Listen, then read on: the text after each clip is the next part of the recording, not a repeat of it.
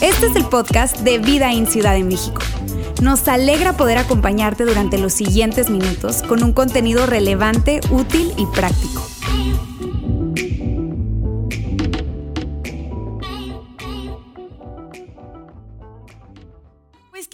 Estoy, de verdad me da demasiado gusto estar con ustedes el día de hoy. No solamente porque casi no tengo la oportunidad de compartir los mensajes del domingo con ustedes, sino porque verdaderamente para mí es un privilegio hablar de este tema.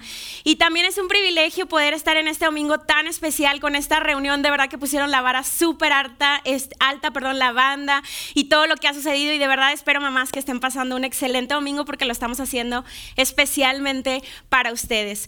Y bueno, pues si no nos conocemos, déjenme me presento. Yo soy Yo soy de Monterrey, no, no tengo acento, ya no tengo acento, mis papás van a ver este video y van a decir, viviste más tiempo en Monterrey, ¿qué onda contigo? Este, mi esposo y yo tenemos cuatro años viviendo acá en la Ciudad de México y tenemos, este mes de hecho cumplimos seis años de casados. Exacto. Mi esposo Dani por allá está arriba dirigiendo la reunión y, y, la verdad es que los dos servimos en, en la iglesia y nos encanta hacerlos.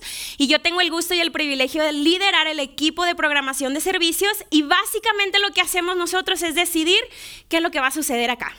Planeamos las reuniones, planeamos los mensajes, buscamos que nuestras series siempre sean relevantes, que tengan un mensaje práctico y útil para sus vidas y que ustedes puedan utilizarlos en su día a día.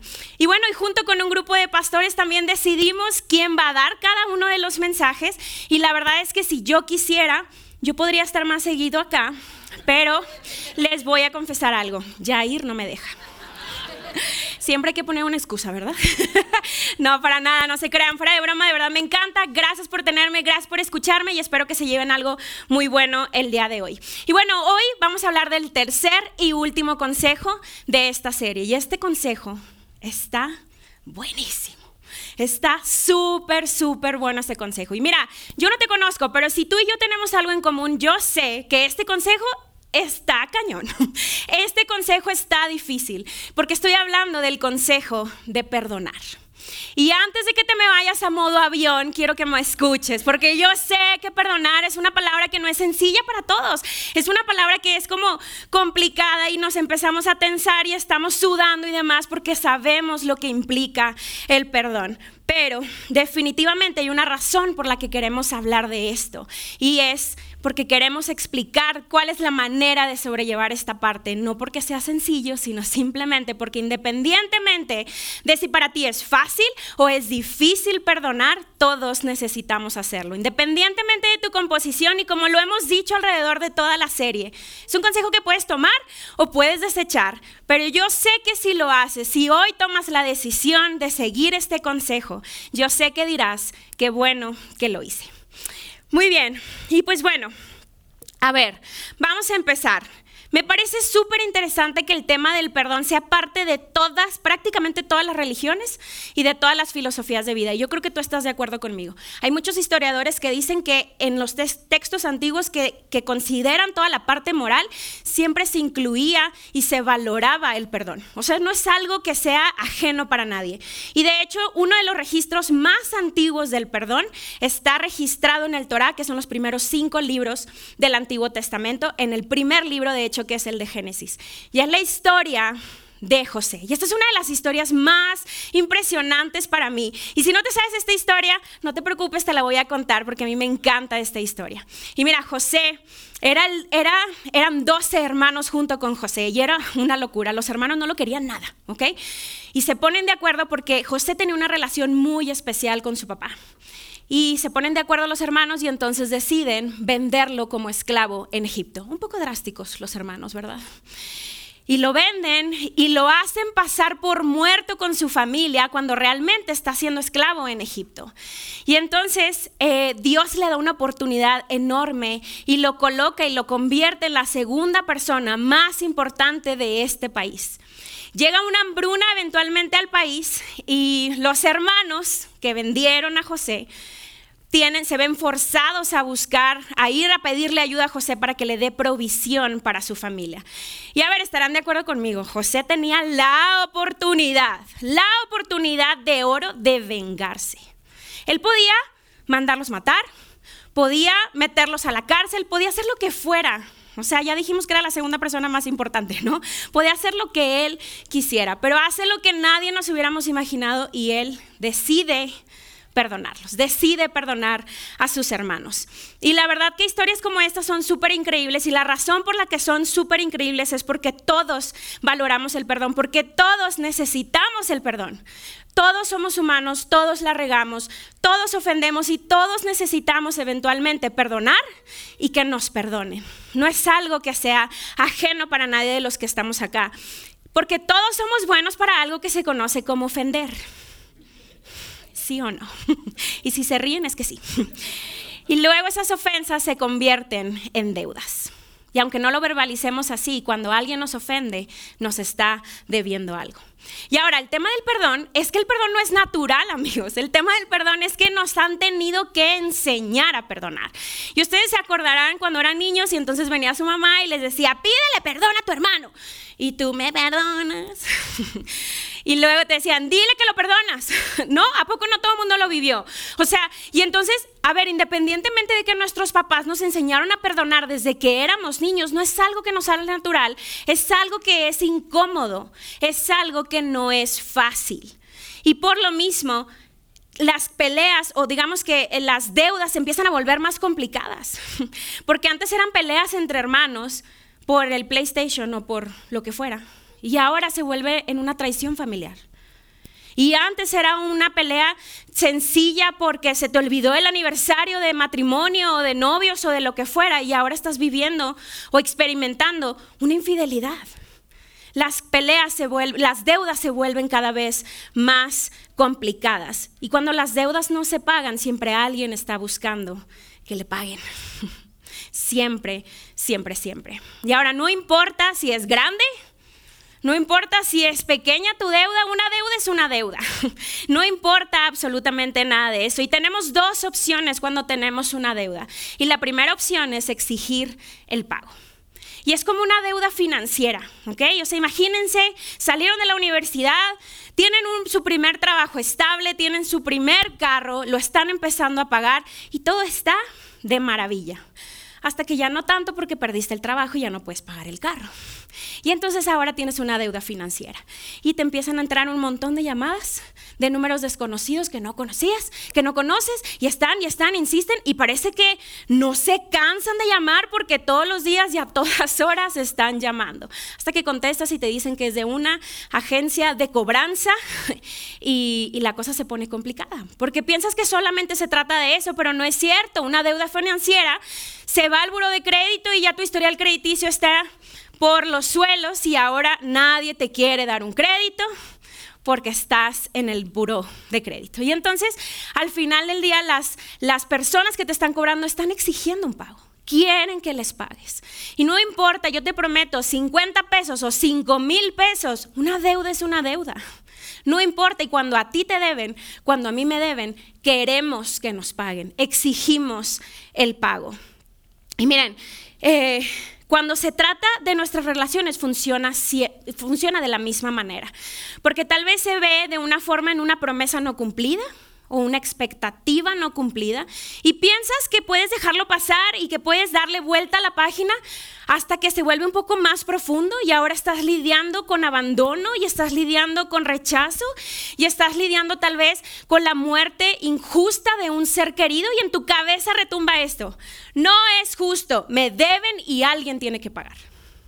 Y eso está retumbando en nuestros corazones cuando hay una deuda, no solamente financiera, sino principalmente relacional.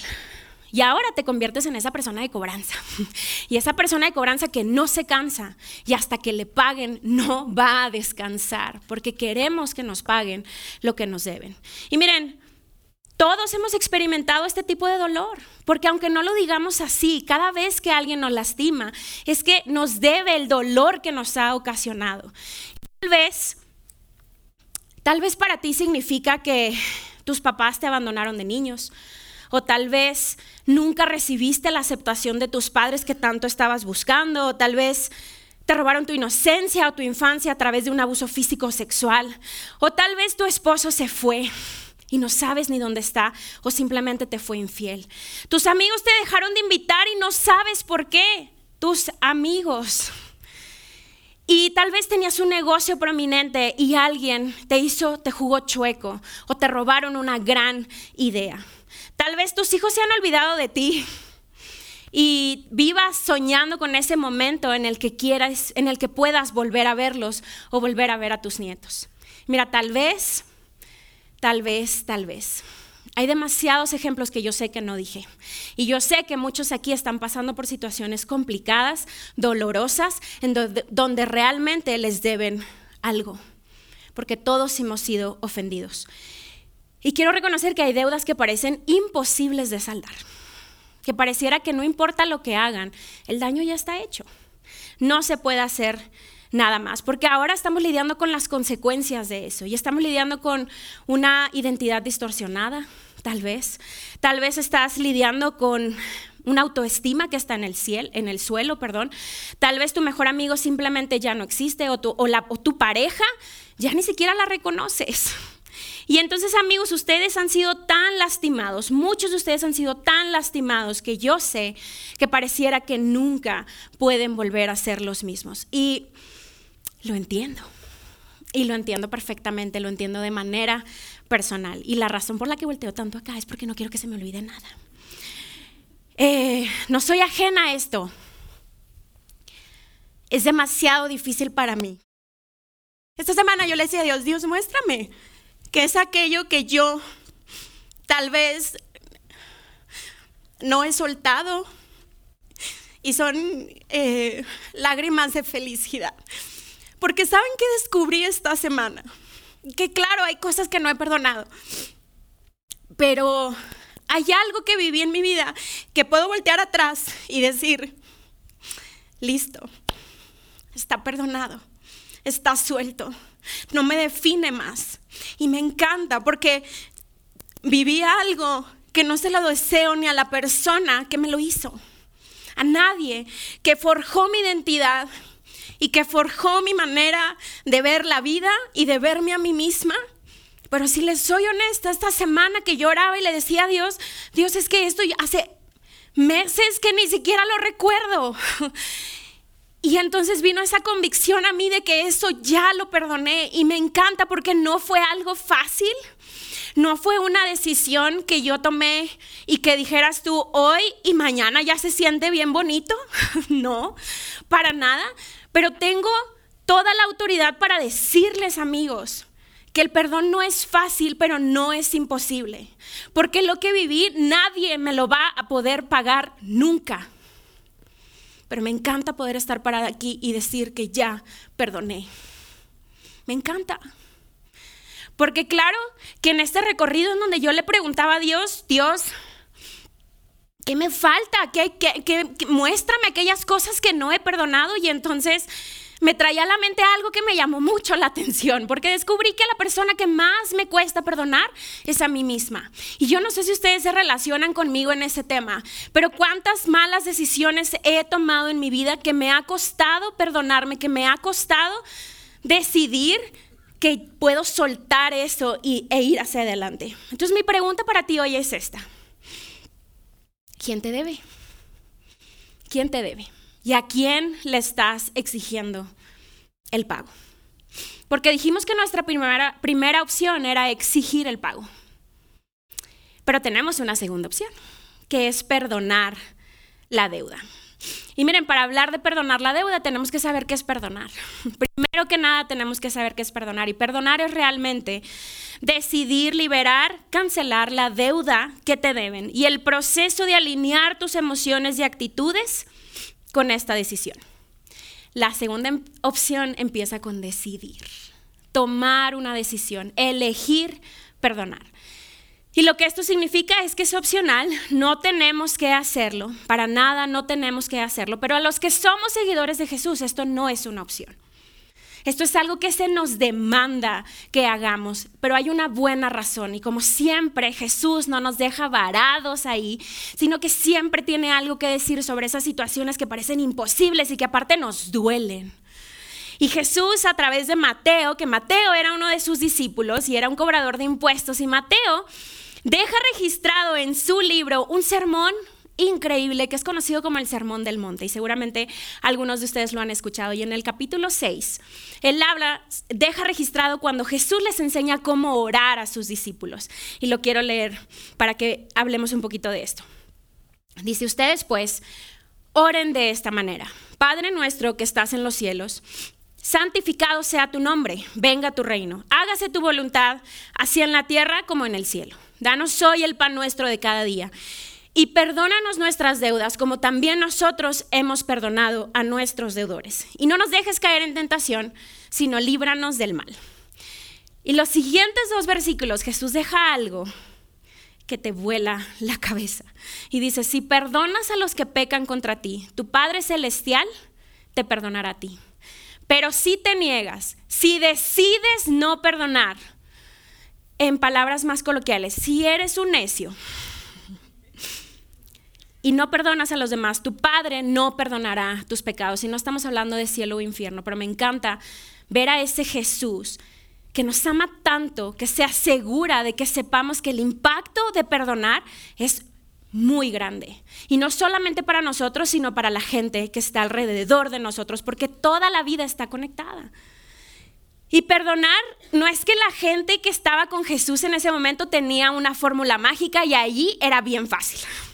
No, e-, era igual de difícil como nos está haciendo hoy, como para ellos fue, lo era antes, perdón. Y mira, Jesús cuenta una parábola, más adelante cuenta, Jesús una parábola de un amo, y a lo mejor ya te sabes esta historia, pero es de un amo eh, que, le debe dinero a alguien, ¿no? Tiene una deuda y entonces su amo este, le, le, reclama o le dice al siervo que le pague. Y entonces el siervo le dice, le ruega y le suplica, por favor, perdóname la deuda, por favor, no me metas a la cárcel, dame más tiempo.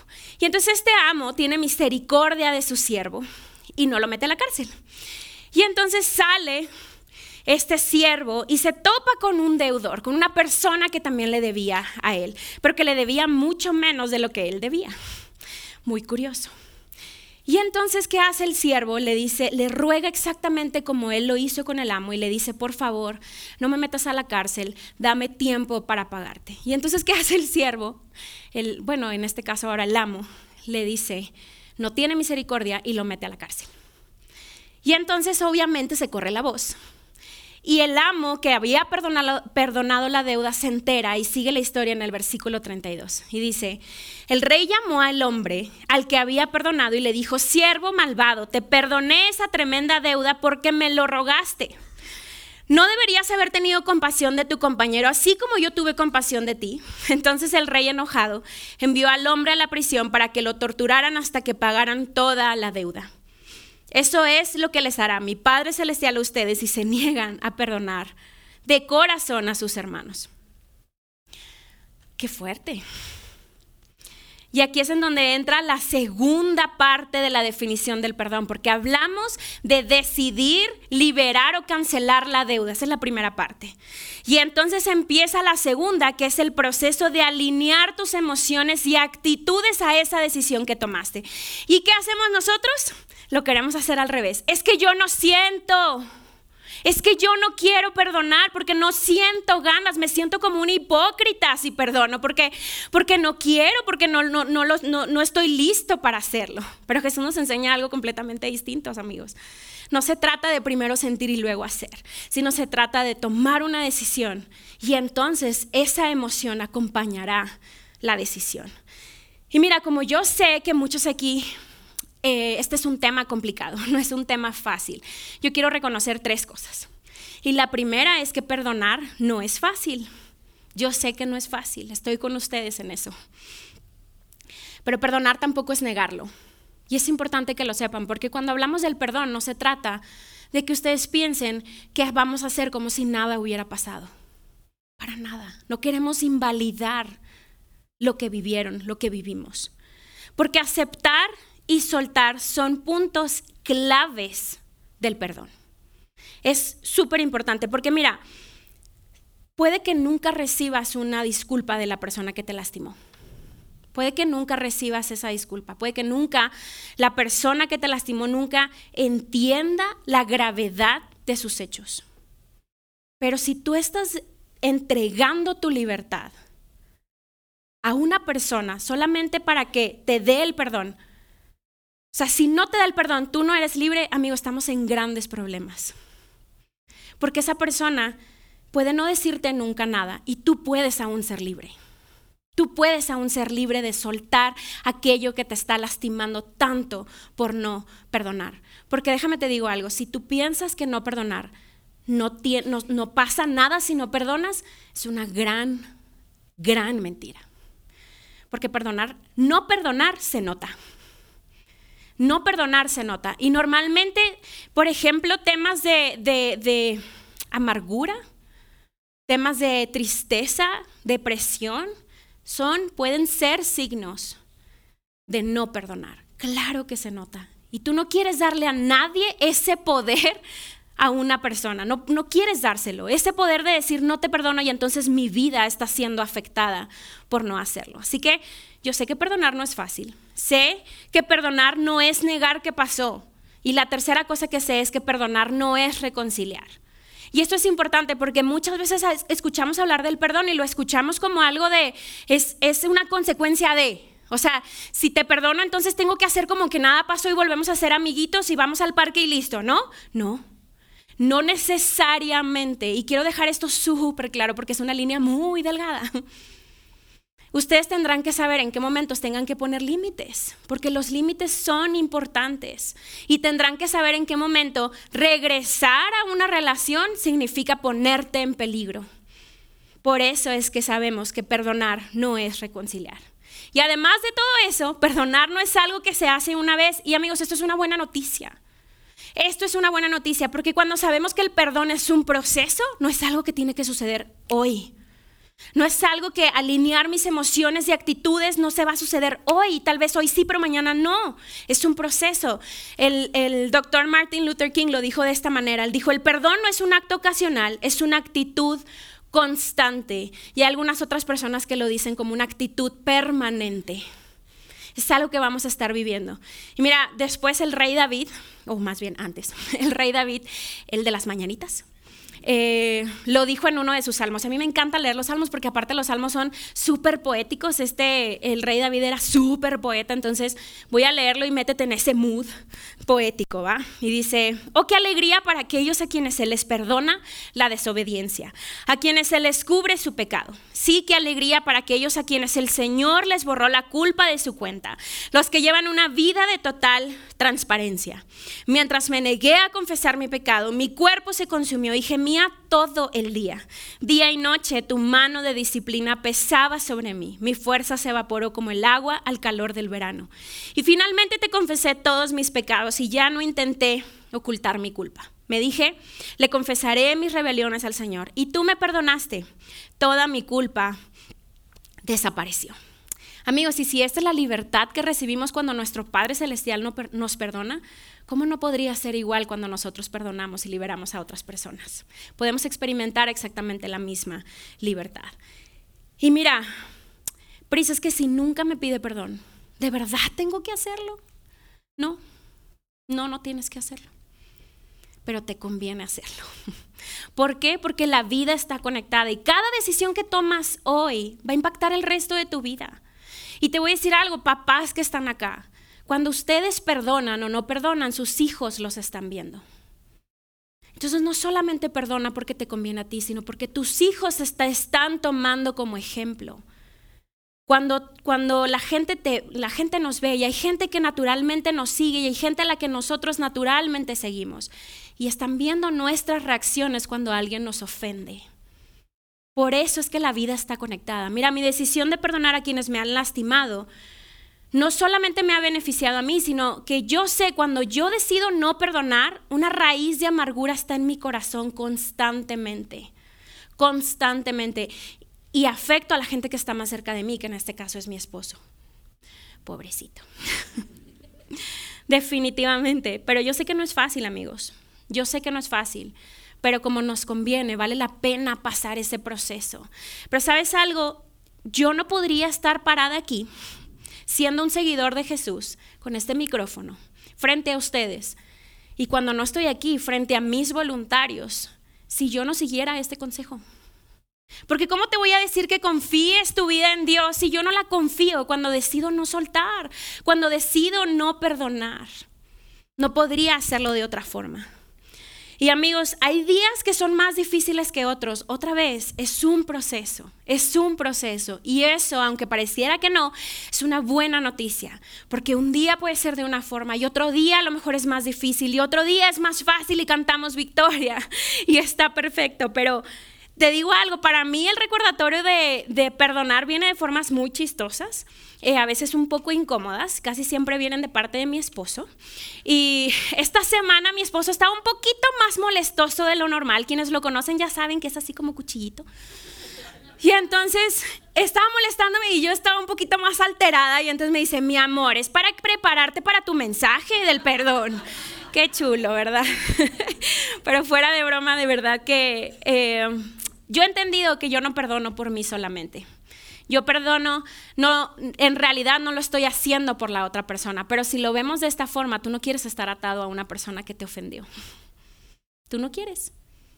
Y es mejor liberarlos. Y lo hago porque lo necesito y porque aparte yo necesito también ser perdonada. Yo necesito que cuando yo ofendo a alguien, recibir ese mismo perdón que yo estoy dispuesta a dar. Y además lo hago también por amor a Dios porque soy un seguidor de Jesús. Y mira, yo sé que algunos de ustedes tal vez ya dicen, listo, Priest, lo entiendo, vamos a darle. Y yo te voy a decir, hay tres cosas que necesitamos hacer cuando se trata de perdonar. Y te voy a anticipar que no es fácil. No son cosas fáciles, pero valen la pena. Porque yo sé que si las hacemos, que si pasamos por el dolor de hacerlas, vamos a decir al final qué bueno que lo hice. Y la primera de ellas es orar por ellos. Y parece el mundo del revés, ¿verdad? ¿Cómo voy a orar por alguien que me lastimó? Y la Biblia en diferentes versículos, libros y demás, diferentes autores dice, nos, nos anima a orar por nuestros enemigos. Pero qué difícil es cuando tu enemigo es la persona que más amas en tu vida. Tal vez es el amor de tu vida. Y yo sé que eso es difícil, pero cuando está una ofensa, pues todos se convierten en nuestros enemigos. Ora por ellos, ora por ellos, aunque suene ridículo, ora por ellos. No solamente dice que oremos por ellos, sino también dice que bendícelos, dice bendícelos. Y la palabra bendecir no es una palabra demasiado grande. ¿Saben qué significa bendecir? Hablar bien de porque es demasiado fácil meternos al chisme, es demasiado fácil, oye, supiste lo que me hizo y te metes en el chisme y yo sé que el chisme es sabroso, pero no, porque al final del día eso nos mete y nos deja, no nos deja salirnos de esa constante de estar hablando mal, hablando mal, hablando mal. Y yo te quiero dejar un reto. Cada vez que te sientas tentado a hablar mal de alguien o tentado a traer ese pensamiento de esa ofensa que te hizo y recordarle y darle vueltas y darle vueltas, yo quiero retarte a que los bendigas, a que hables bien de ellos. Y por último dice, haz el bien. Y Pablo, el apóstol Pablo, lo deja escrito en el libro de los Romanos de esta forma, y de verdad que no hay mejor forma de decirlo. Dice, no paguen a nadie mal por mal. Procuren hacer lo bueno delante de todos y si es posible y en cuanto dependa de ustedes, vivan en paz con todos. No tomen venganza, hermanos míos, sino dejen el castigo en las manos de Dios, porque está escrito, mía es la venganza, yo pagaré, dice el Señor. Antes bien, si tu enemigo tiene hambre, dale de comer, haz el bien. Si tiene sed, dale de beber, haz el bien. Actuando así, harás que se avergüence de su conducta. Y termina, no te dejes vencer por el mal, al contrario, vence el mal con el bien. El mundo del revés. Porque eso no es lo que nos dice la cultura. Pero se puede hacer diferentes, amigos. Tenemos un gran reto, el reto de decidir perdonar, aunque no lo sintamos, aunque no queramos, pero te conviene, porque la vida está conectada. Y si entendemos que este consejo Jesús nos lo deja para que para nuestro bien, porque los más beneficiados somos nosotros, yo sé que al final vamos a decir qué bueno que lo hice. Permíteme orar, por favor. Gracias, Padre, gracias, Señor, porque nos permites estar, escuchar un consejo más que tú dejaste escrito, Señor, en tu palabra, Señor, gracias. Porque aunque sabemos que no es fácil, Señor, tú estás con nosotros en medio de ese miedo, en medio de esa batalla, en medio de ese enojo, en medio de ese coraje.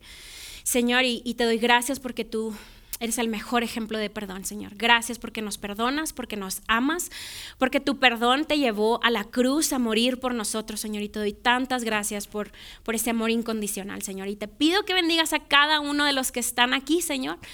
Que los que podamos llegar a casa y tomar acción de esas cosas que tal vez no hemos soltado, Padre, para que podamos vivir mejores vidas, vidas en abundancia que tú diseñaste para nosotros, Padre. En el nombre de Cristo Jesús. Amén.